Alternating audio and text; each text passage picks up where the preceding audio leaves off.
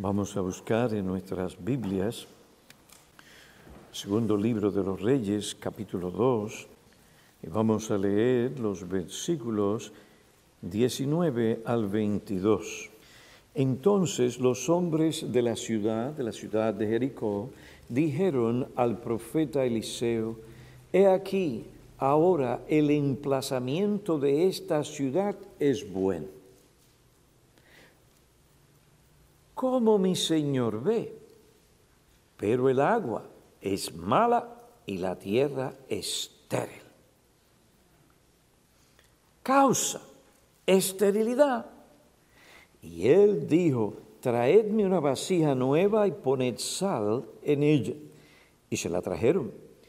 Y Eliseo salió al manantial de las aguas, echó sal en él, y dijo, así dice el Señor, he purificado estas aguas, de allí no saldrá más muerte ni esterilidad, y las aguas han quedado purificadas, sanas hasta hoy, conforme a la palabra que habló Eliseo.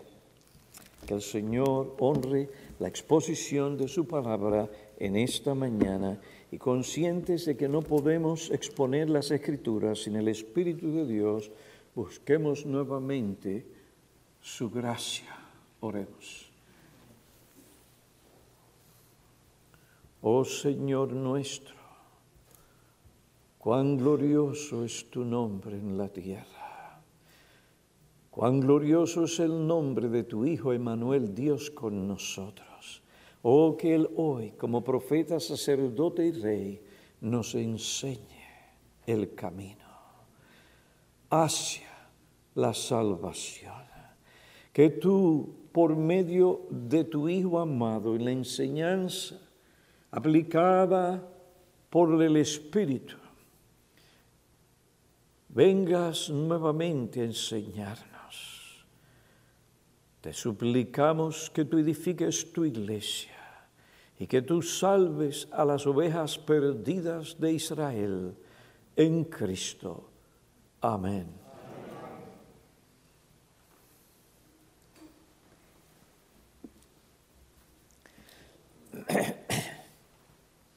Anteriormente estuvimos estudiando la ocasión del primer milagro público del profeta Eliseo.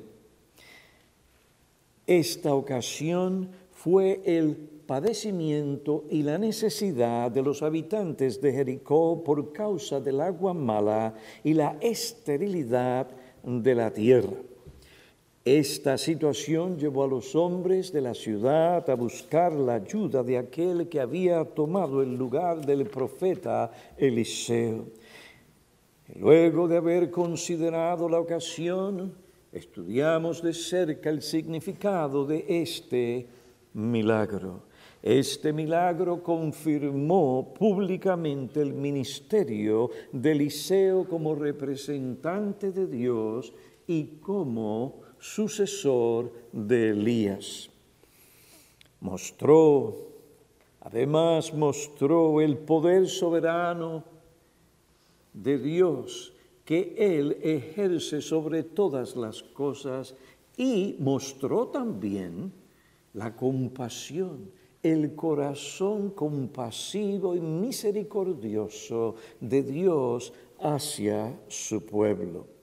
Y luego pasamos a mencionar algunas lecciones que nos enseña este milagro. En primer lugar, este milagro prefigura al Señor Jesucristo, su persona y la obra que él iba a realizar.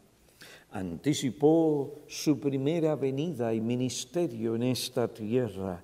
Él como profeta, sacerdote y rey vendría a sanar, vendría a salvar a su pueblo, pues escrito está, su nombre lo declara y lo revela, llamará su nombre Jesús, porque Él salvará a su pueblo de sus pecados. Su nombre es Jesús, Emanuel, Dios con los hombres, pues solo Dios salva. Este milagro prefigura o prefiguró al Señor Jesucristo. En segundo lugar, este milagro revela un principio fundamental sobre el gobierno de Dios, un principio fundamental sobre el gobierno de Dios, y es el siguiente. No podemos conocer el propósito de Dios en cuanto a su pueblo, nuestra vida, el mundo, los hombres y las cosas en el universo hasta que Dios por medio de su palabra y su providencia lo revele. En tercer lugar, aquí nos quedamos. Tuve misericordia de ustedes la semana pasada. En tercer lugar, este milagro muestra el patrón básico de la actividad de Dios en este mundo. Este milagro muestra el patrón básico de la actividad de Dios en este mundo. Y claro, cuando en la providencia del Señor yo no puedo dar todo lo que tengo que dar, todo lo que tengo preparado para dar, eso me permite nuevamente mirar, pensar, meditar, examinar, buscar la presencia y la guía del Señor y pedirle que Él me ayude en la exposición y aplicación de su palabra. Porque si Él no viene, en vano trabajamos. Pero aquí hay un principio fundamental sobre el gobierno de Dios. No podemos ni tú ni yo conocer el propósito de Dios en cuanto a su pueblo nuestra vida, el mundo, los hombres y las cosas en el universo hasta que Dios, por medio de su palabra o su providencia, lo revele. En tercer lugar, este milagro muestra el patrón básico de la actividad de Dios en este mundo. ¿Qué patrón normalmente sigue Dios para llevar a cabo su obra, para realizar su propósito? Y hermanos, al considerar las escrituras hay que detenerse, hay que pensar. Porque en un momento usted está haciendo así, está haciendo una declaración y si va más allá de lo que permite la escritura o la teología, se desvió. Y llegó a otro lugar. Y los hermanos que oyen ahora llegan a otras conclusiones que no son las conclusiones bíblicas. No es cualquier cosa predicar la palabra de Dios. Hay que hacerlo en dependencia de Él, pidiendo que Él traiga equilibrio. ¿Qué patrón normalmente sigue Dios? Para llevar a cabo su obra, para así realizar su propósito salvador. Dios usa lo débil, lo que no es, lo que parece insignificante a otros para lograr sus propósitos eternos. Es ahí el principio. Lo débil, lo vil, lo que no es. Dios usó una vasija con sal para traer gran salvación y bendición a su pueblo. Ante los ojos de los hombres estas cosas eran insignificantes. Ah, pero en las manos poderosas de un Dios omnipotente y soberano, estas cosas que parecen insignificantes a los hombres, Dios las usa para manifestar su gloria y su poder salvador. Este es el patrón básico que Dios generalmente emplea para lograr sus propósitos salvadores. Dios se deleita en emplear lo que parece o es insignificante para cumplir su voluntad y revelar su gloria. Esto es lo que Pablo enseña en su primera carta a los Corintios, capítulo 2, versículo capítulo 1, versículo 26. Esto es lo que Pablo enseña en su primera carta a los Corintios, capítulo 1, versículo 26. Pues considerad, es un mandamiento, detente, piensa. Considerad, hermanos, vuestro llamamiento. No hubo muchos sabios conforme a la carne, ni hubo muchos poderosos, ni muchos nobles, sino que Dios ha escogido, ¿qué? Lo necio del mundo ¿Para qué? Para avergonzar a los sabios. Y Dios ha escogido lo débil del mundo para avergonzar lo que es fuerte. Y lo vil y despreciado del mundo ha escogido Dios y lo que no es para anular lo que es. ¿Para qué? Para que nadie se jacte delante de su presencia. He aquí el ejército que Dios generalmente emplea para lograr sus propósitos redentores en Cristo Jesús. Lo necio del mundo, lo débil del mundo, lo vil, lo despreciado, lo que no es. Este es el ejército de Dios. Aunque esta no es la manera en que el mundo piensa, ni busca hacer su obra para lograr sus propósitos. Esta es la manera en que Dios cumple lo que Él se ha propuesto hacer para lograr sus propósitos redentores, para llevarte a ti al cielo, para llevarte a ti a reflejar en todo tu ser y existencia por toda la eternidad la imagen preciosa, gloriosa y santa del Señor Jesucristo. Hermanos, esto no ha cambiado. Y tengo noticias, ni cambiará. Consideremos dos ejemplos que respaldan estas declaraciones. El primer libro de Samuel, capítulo 16, vamos allí. Vamos a ese pasaje. Estamos considerando la manera en que Dios hace las cosas. Capítulo 16, yo voy a leer, versículo 4.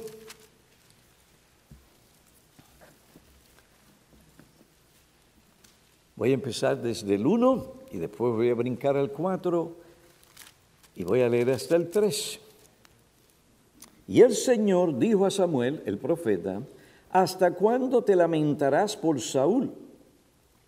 Después que yo lo he desechado para que no reine sobre Israel. Ahora llena tu cuerno de aceite y ve, te enviaré a Isaí el de Belén, porque de entre sus hijos he escogido rey para mí. Versículo 4. Samuel hizo lo que el Señor dijo y fue a Belén y los ancianos de la ciudad vinieron a su encuentro temblando y dijeron, ¿vienes en paz? Y él respondió, en paz he venido a ofrecer al sacrificio al Señor. Congregaos y venid conmigo al sacrificio. Samuel consagró también a Isaías sus hijos y los invitó al sacrificio. Y aconteció que cuando ellos entraron, vio a Eliab y se dijo, ciertamente, este hombre alto, guapo, el galán que sobrepasa a todo artista. Y en la militar ni Rambo se le acerca. Y aconteció que cuando ellos entraron, vio a Eliab y se dijo, ciertamente el ungido del Señor está delante de él. Ah, pero miren, el Señor tuvo que intervenir para aclarar la mente del profeta que se había dejado arrastrar por lo exterior, la apariencia. Pero el Señor dijo a Samuel, no mires su apariencia, ni lo alto de su estatura, porque lo he desechado, pues Dios ve, no como el hombre ve, pues el hombre mira la apariencia exterior, pero el Señor mira el corazón este hombre en ese momento no era el hombre escogido, no era el hombre según el corazón de Dios.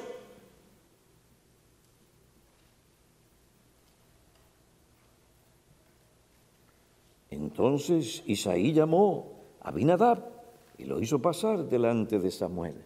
Y éste dijo, tampoco este ha sido escogido. Tampoco a este ha escogido el Señor. Después de Isaí, Isaí hizo pasar a Sama. Y él dijo, tampoco a este ha escogido el Señor. Isaí hizo pasar a siete de sus hijos delante de Samuel. Pero Samuel dijo a Isaí, el Señor no ha escogido a estos. Y Samuel dijo a Isaí, ¿son estos todos tus hijos? Y él respondió, aún queda el menor que está apacentando las ovejas. Entonces Samuel dijo a Isaí, manda buscarlo, pues no nos sentaremos a la mesa hasta que él venga acá. Y envió por él y lo hizo entrar. Era rubio, imagínense, rubio, rojizo, dice llamaba la atención. Este hombre, donde quiera que se me. ¡uh! Era rubio, de hermosos. Cleopatra se quedaba corto. Y Elizabeth Taylor también. Miren lo que el texto dice, sin añadir lo que yo le añadí. Era rubio, de ojos hermosos. Y como si eso fuera poco, y bien parecido.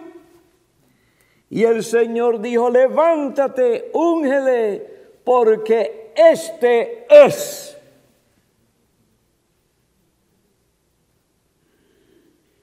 Entonces Samuel tomó el cuerno de aceite, lo ungió en medio de, los, de sus hermanos, y el Espíritu del Señor vino poderosamente sobre David desde aquel día en adelante. Luego Samuel se levantó y se fue a Ramá. Hermanos, miren lo que está sucediendo. Dios le había dicho al profeta, no te dejes llevar por su estatura, ni por su pelo rojizo, ni por su exterior. Hay algo en David que no está en los otros. Dios nos dice, no tenemos que inventar. Era un hombre según el corazón de Dios.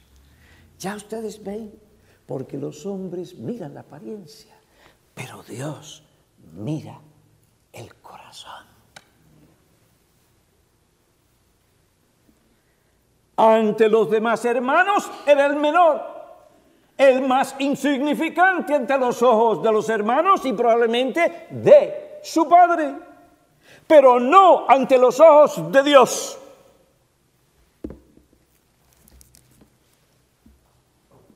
Observen, lo insignificante para los hombres fue lo que Dios usó para dirigir, pastorear y salvar a su pueblo, para darle una himnología, el salterio a su pueblo. ¿Quién no vive en los salmos? Dios le dijo al profeta, versículo 7, no mires a su apariencia ni lo alto de su estatura, porque lo he desechado, pues Dios no ve ni juzga como el hombre ve. Pues el hombre mira la apariencia exterior, pero el Señor mira el corazón. David exteriormente era hermoso, bien parecido y un hombre sumamente inteligente en lo que respecta a la música. Pero eso no fue lo que Dios miró. Pero eso no fue lo que Dios miró, ni lo que capacitaría a David para hacer la obra de Dios. De hecho, en ese momento David no estaba preparado para pastorear el pueblo de Dios, ni para guiarlo, ni para gobernarlo. Dios, mediante varias pruebas, que se extendieron a lo largo de muchos años. Varias pruebas, sufrimientos, adversidades, victorias e intervenciones de su poder en la providencia, preparó a este hombre para que él sirviera a Jehová, sirviera al pueblo de Dios, salvara al pueblo de Dios y por medio de este hombre y el poder que estaba y residía en este hombre, Dios lograra sus propósitos redentores en Cristo.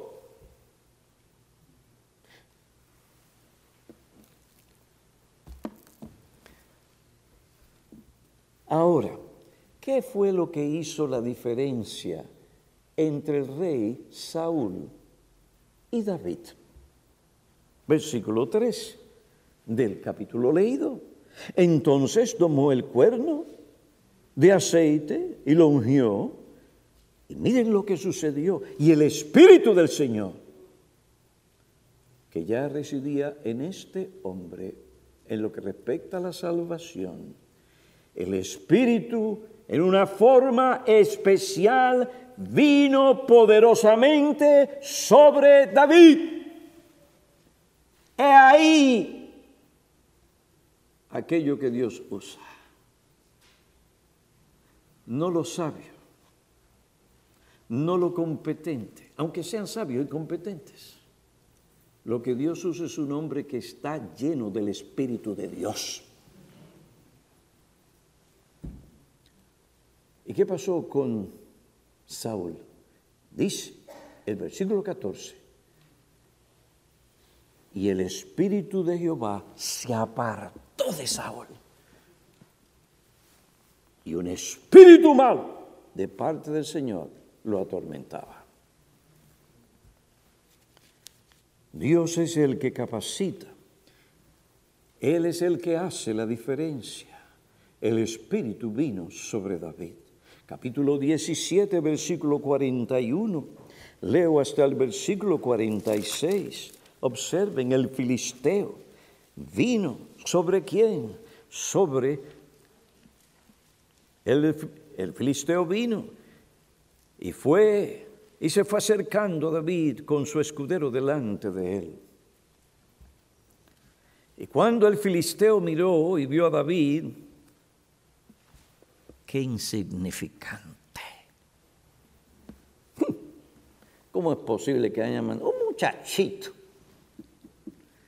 la verdad que Israel y Saúl tienen cosas. Cuando el filisteo miró y vio a David, lo tuvo en poco, porque era muchacho. También él observó que el muchacho era atractivo, rubio y bien parecido. Es la escritura que está dando ese énfasis, no es Piñero. Lo repite otra vez. Y el filisteo dijo a David, ¿acaso soy un perro que vienes contra mí con palos? Y lo maldijo. También dijo el filisteo David, ven a mí, daré tu carne a las aves del cielo, a las fieras del campo. Entonces dijo David al filisteo, tú vienes a mí con espada, lanza y jabalina, pero yo vengo a ti en el nombre del Señor de los ejércitos, el Dios de los escuadrones de Israel, a quien tú has desafiado. El Señor te entregará hoy en mis manos y yo derribaré y te cortaré la cabeza y daré hoy los cadáveres del ejército de los filisteos a las aves del cielo y a las fieras de la tierra, para que toda la tierra sepa que hay Dios en Israel, para que sepa toda esta asamblea que el Señor no libra con espada ni con lanza, porque la batalla es del Señor y Él os entregará en nuestras manos. No solamente había aquí alguien que era insignificante ante los ojos de Saúl, sino que aquel hombre, aquel muchacho, toma una piedra, oiga bien, una piedra, otra cosa insignificante, la pone donde debe ponerla y la lanza ¿Qué hizo la diferencia? El Dios que llevó esa piedra al lugar exacto donde Él quería.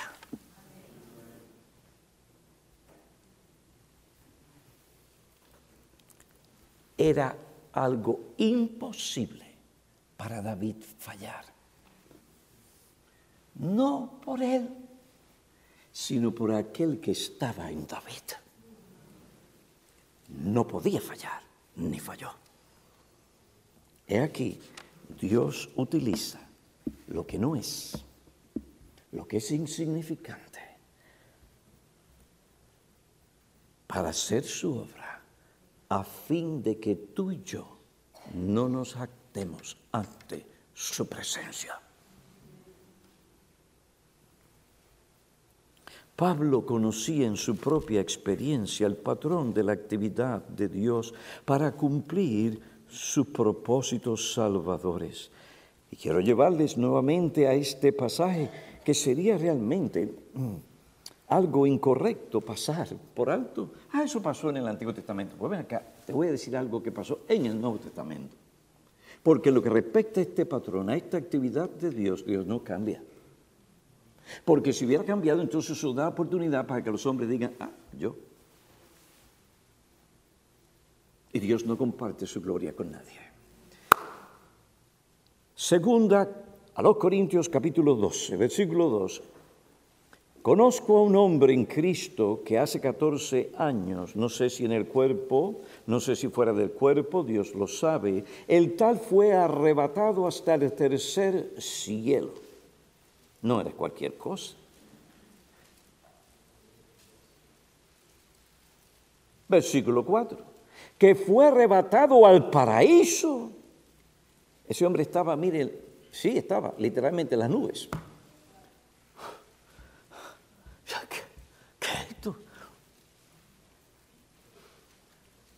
El Everest se queda corto.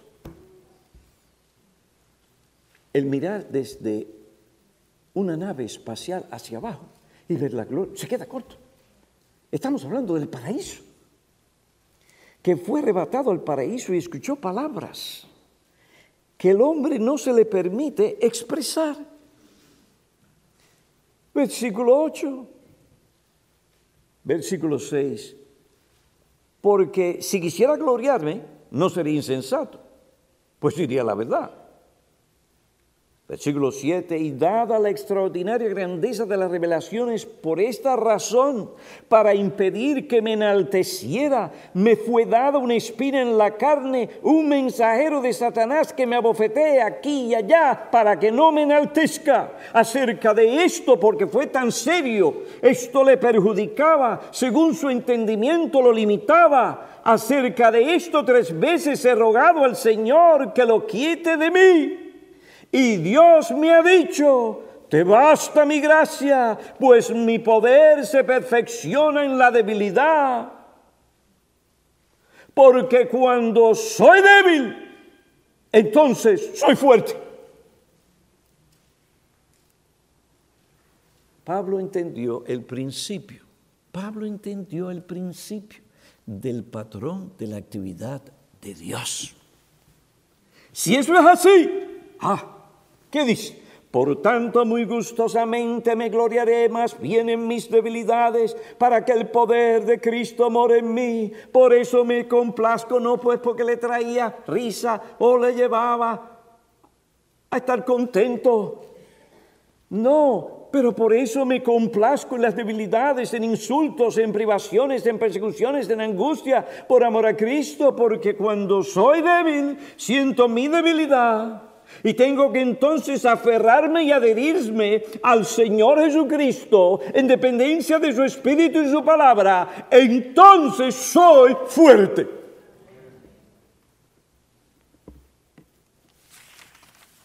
Este es el modo que Dios trabaja. No lo cambies porque Él no lo cambiará. Por esa razón, cuando Dios nos está bendiciendo ricamente, y empezamos a gustar de las bendiciones de Dios, debemos gozarnos y deleitarnos en estas cosas. Ah, con un cuidado de no olvidar el patrón que normalmente Dios sigue para llevar a cabo su obra, para realizar su propósito. Lo débil, lo insignificante, para lograr su propósito salvador a fin de que tú y yo no nos jactemos delante de Él. ¿No es así? Señor nos ha estado bendiciendo como iglesia y increíblemente en estos días damos gracias a nuestro Dios por su misericordia. Pero ¿saben qué?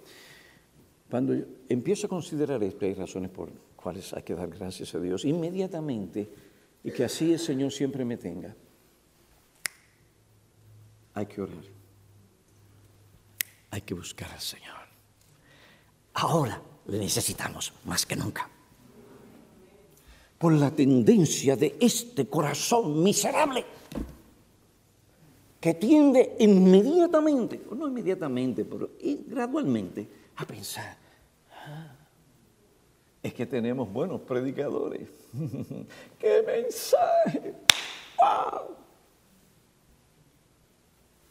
El Señor mira y eso puede ser peligroso. ¿Qué predicador?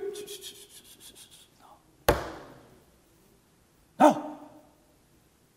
Señor, gracias por el instrumento que tú usas, un don nadie. Ese es mi nombre. ¿Y el tuyo? ¿Y el tuyo? ¿Y el tuyo? ¿Cuál es? Lo débil, lo que no es, lo que no tiene fuerza lo que no puede decir títulos, recursos, contactos sociales, conexión con la Casa Blanca o la Casa Negra, como tú quieras decirlo.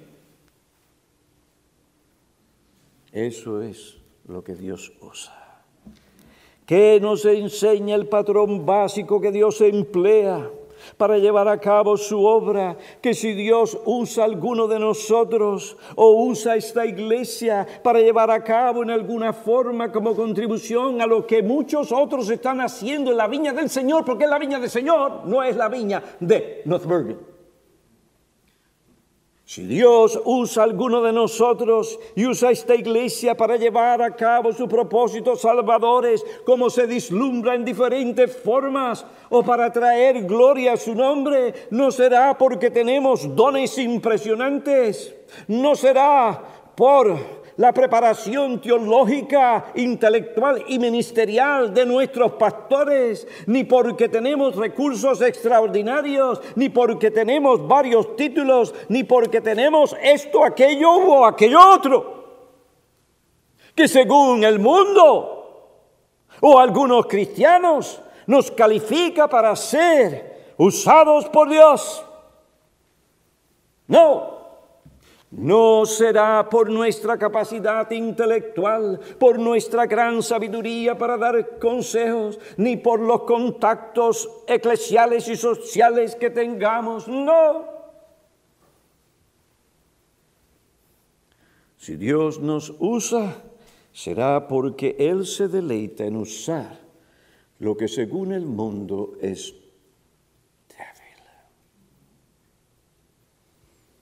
Es bueno tener una prioridad de ancianos. ¿Saben por qué? Usted observa. Dios sabe lo que hace. Una persona, si está en sus cabales espirituales y no se ha encendido en orgullo, ve su insignificancia e incapacidad, pero también ve otra cosa. Ve como este complementa este. Y este otro complementa aquel otro. Y aquel complementa al... Y entonces, ¿qué es lo que está? Un cuadro como debe ser. Con una sola pauta, la de Cristo. Su gloria, según su palabra, para el bien de la iglesia. Estos son días. Yo no sé ustedes, pero yo vengo aquí anticipando oír la voz del Señor. Yo me siento como me sentí en la iglesia de donde yo venía. Veníamos con nuestra Biblia, con ese deseo, y las escrituras se iban a exponer con equilibrio, sí, con un corazón pastoral y usted escuchaba esa palabra y hacía hueco, venía con poder y con gracia. Aquellos eran días preciosos. pero pueden continuar siendo días preciosos. Porque el que hace la diferencia no es pastor Piñero, no es Andrés Gutiérrez, no es tampoco el pastor Rodríguez o cualquier otro que predique desde este púlpito. La diferencia la hace Dios. Y Él usa a aquel individuo que siente profundamente su debilidad, su incapacidad, porque como Pablo, Él lo aprendió, ¿quién es suficiente para estas cosas? Y Él dijo, nuestra suficiencia es Cristo, es Dios.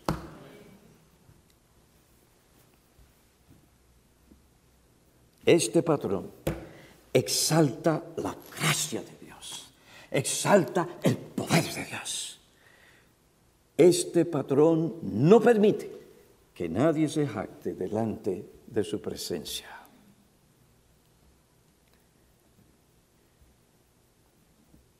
Recordemos, hermanos, usted puede ir a una tienda llena de trofeos. Yo le he visto, yo he estado en una tienda llena de trofeos. Mire, es un trofeo que es unas copas. Y, ¿Qué es esto?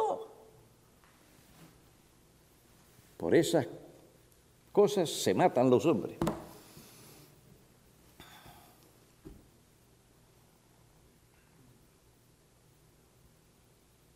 ¿Qué es eso?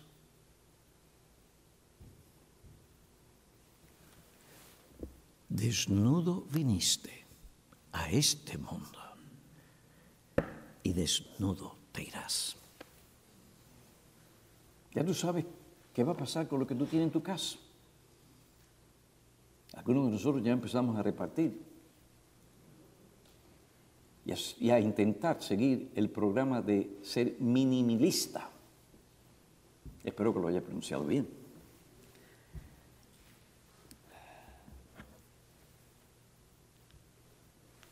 Si Dios ha de usar esta iglesia, que así sea, no será por nuestros títulos nuestras medallas, nuestros ministerios, sino por la presencia de Cristo, por medio de su Espíritu y su palabra. Y esto implica pastores que sois o que serán mucho sufrimiento. No les ofrezco a ninguno de ustedes el paraíso. Ese se los dará el Señor cuando ustedes lleguen allí. Aquí es lucha, desvelo, desilusión a veces. Esa es la realidad. Ese es el ministerio. Y cuando todo está bien y qué, bueno está esto, yo estoy gozando en estos días, yo sigo gozando hasta que el Señor me permita gozar. Pero todo esto conlleva sufrimiento, y eso se aplica a nuestros hogares también. Ustedes quieren obtener victoria y llegar de un sitio a otro, una etapa mejor. Hay sufrimiento. Comienza con el asunto de las comidas. No es que comience ahí, pero está. Me como esto, no me lo como. Me como este sabroso ice cream que tiene chocolate y que tiene también algunas almendras, almendras con leche, ¿o no? ¿Qué dice mi estómago? Cómetelo. Pero ¿qué pasa? Es que tengo unas pulgaditas más de lo que tengo que tener. Es una lucha constante, ¿no lo es? Pero si no hay dolor, no hay ganancia. No hay dolor, no hay ganancia. ¿Tú sabes lo que es irte a tu cama deseando comerte algo más y no poder hacerlo?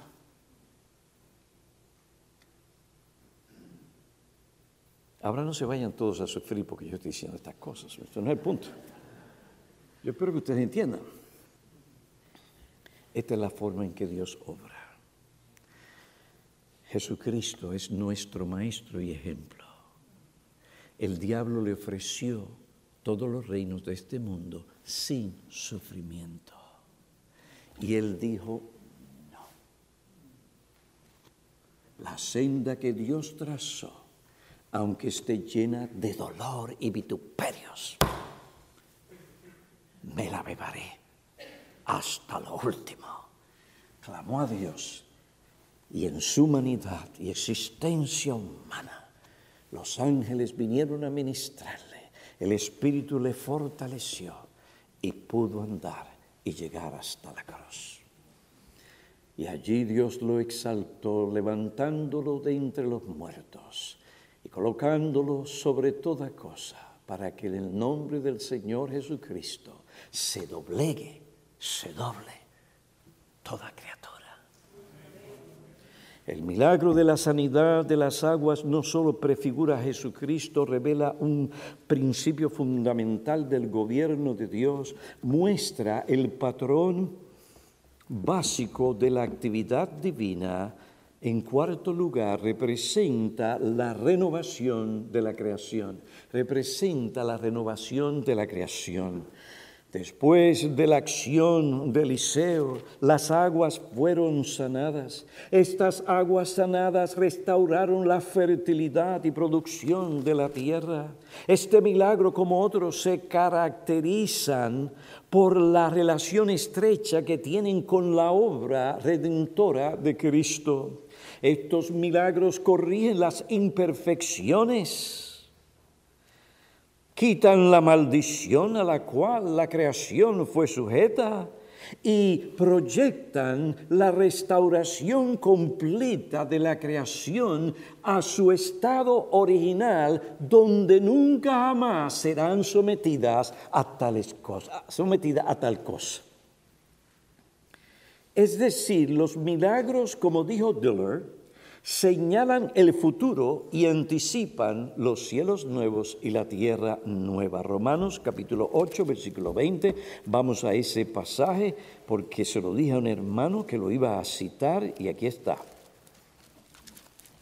Capítulo 8, versículo 20. Porque la creación fue sometida a vanidad, no de su propia voluntad, sino por causa de aquel que la sometió en la esperanza de que la creación misma también será liberada de la esclavitud, de la corrupción a la libertad, de la gloria de los hijos de Dios, pues sabemos que la creación entera aún gime, sufre dolores de parto. Hasta ahora, ustedes ven, ni aún la creación ha de participar de las bendiciones venideras sin sufrimiento gime y sufre dolores de parto hasta ahora. Y no solo ella, sino que también nosotros mismos que tenemos la primicia del Espíritu. Aún nosotros mismos gemimos en nuestro interior aguardando ansiosamente la adopción como hijos, la redención del cuerpo. La vanidad palabra vanidad se usa aquí.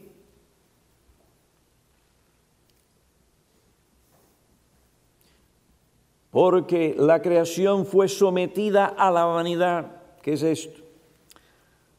La vanidad aquí no significa orgullo pomposo, no se refiere a una ostentación o una ambición ostentosa, sino que la creación fue sometida a un desarrollo limitado, reprimido, a un decaimiento constante. Vean para que ustedes, si se exponen a las leyes de la termodinámica, si estoy pronunciando bien la palabra, como una forma de energía se al desintegrarse descomponerse va a otra condición peor, no mejor.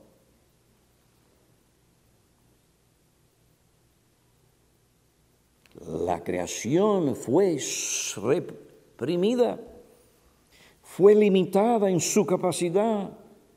Las plagas diezman las cosechas, pero en la restauración de todas las cosas en los cielos nuevos y la tierra nueva, las restricciones impuestas por el pecado del hombre serán quitadas y la creación se desarrollará plenamente.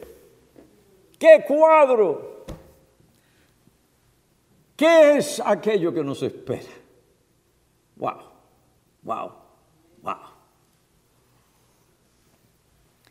En la sanidad de las aguas en Jericó tenemos una anticipación de la restauración del paraíso y la liberación de la maldición a la que la creación fue sujeta por el pecado.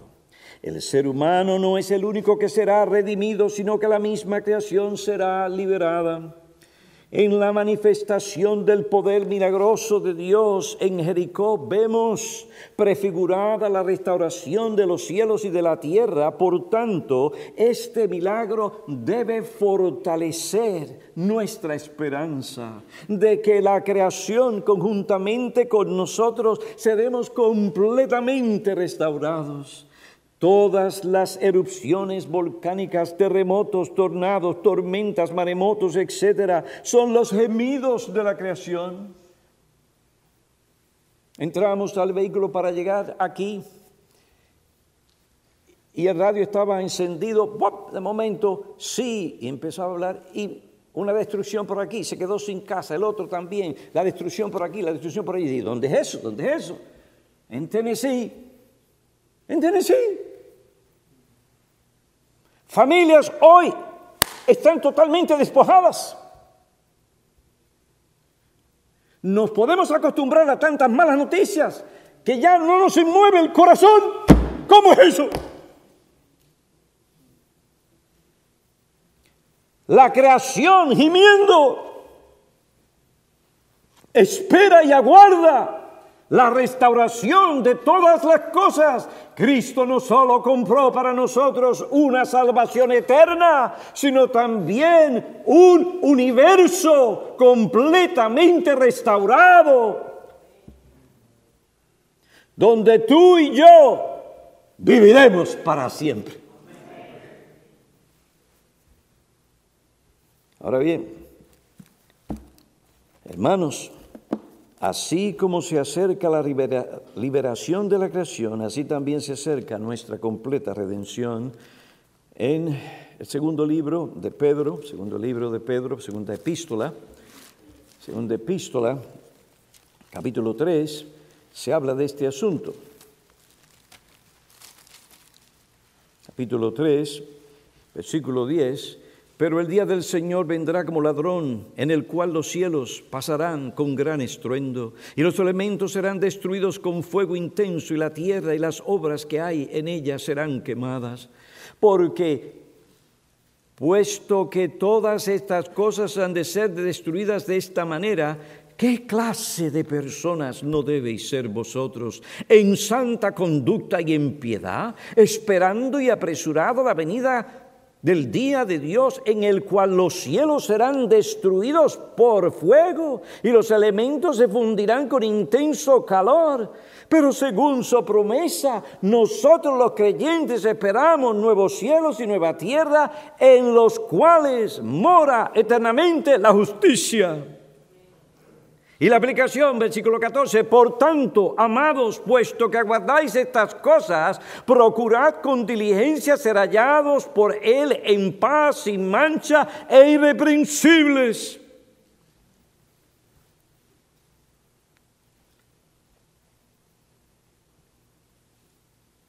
Considerad la paciencia de nuestro Señor.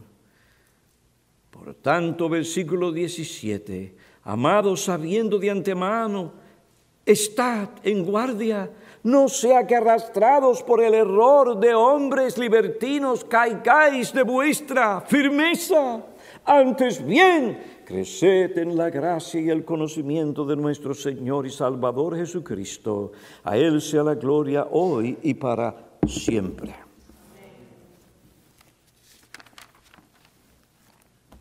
Milagro de la purificación de las aguas nos enseña que solo Dios tiene el poder para bendecir y para maldecir.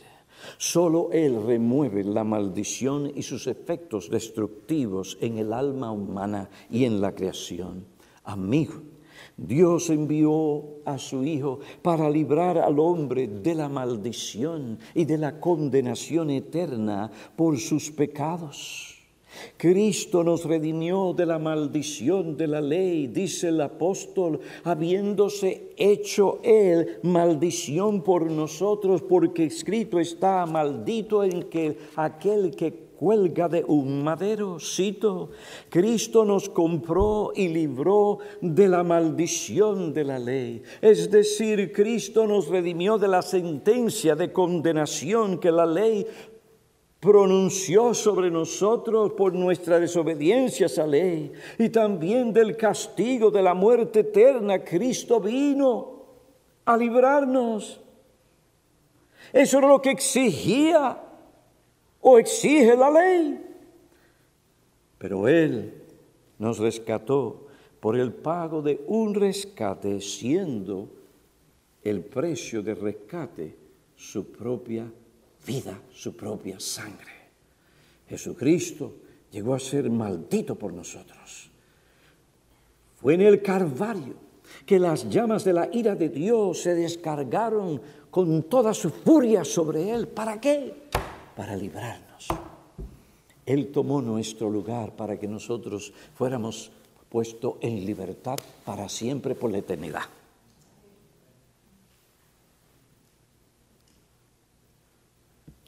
Dice Isaías, ciertamente Él llevó nuestros pecados, ciertamente Él llevó nuestras enfermedades y cargó nuestras, nuestros dolores. Mas Él fue herido por nuestras transgresiones, molido por nuestras iniquidades. El castigo por nuestra paz cayó sobre Él y por sus heridas hemos sido salvados. Todos nosotros nos descarriamos como ovejas, nos apartamos cada cual por su camino, así anda la gente, así andan los jóvenes perdidos. Pero el Señor hizo que cayera sobre Jesucristo la iniquidad de todos nosotros aquellos que han de creer en Él, basado en lo que Cristo hizo.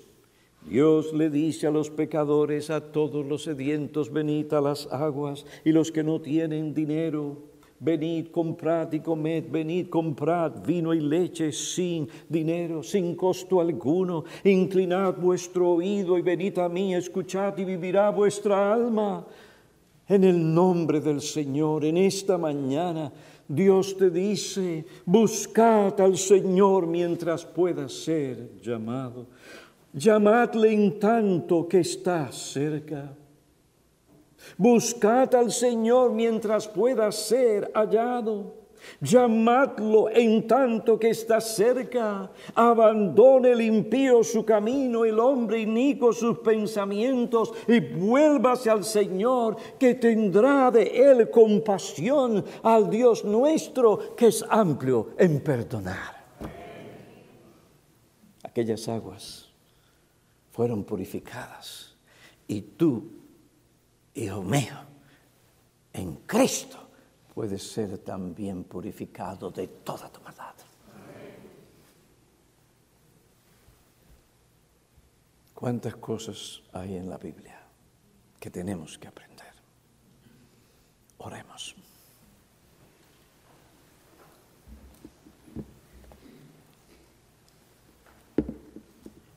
Oh Padre, agradecidos estamos por esa instrucción que nos da tu palabra. Agradecidos estamos porque tu palabra permanece y permanecerá para siempre. Es viva y obra tus propósitos, pues tú nos has dicho que tu palabra no volverá a ti vacía, sino que logrará todo aquello para lo cual tú la enviaste. Entonces hoy Ven a sanarnos, ven a fortalecernos, ven a guiarnos por medio de tu palabra en nuestras aflicciones y saber que el modo de tu proceder tiene que ver con nuestra salvación, santificación para llevarnos a la gloria. Te damos gracias por las promesas de una nueva creación, restaurada completamente para nuestra eterna habitación. Te damos gracias por estas y tantas cosas. Te suplicamos que tú llames a aquellos que están perdidos y sin Cristo a los pies del Salvador. Esto te lo suplicamos en su nombre. Amén.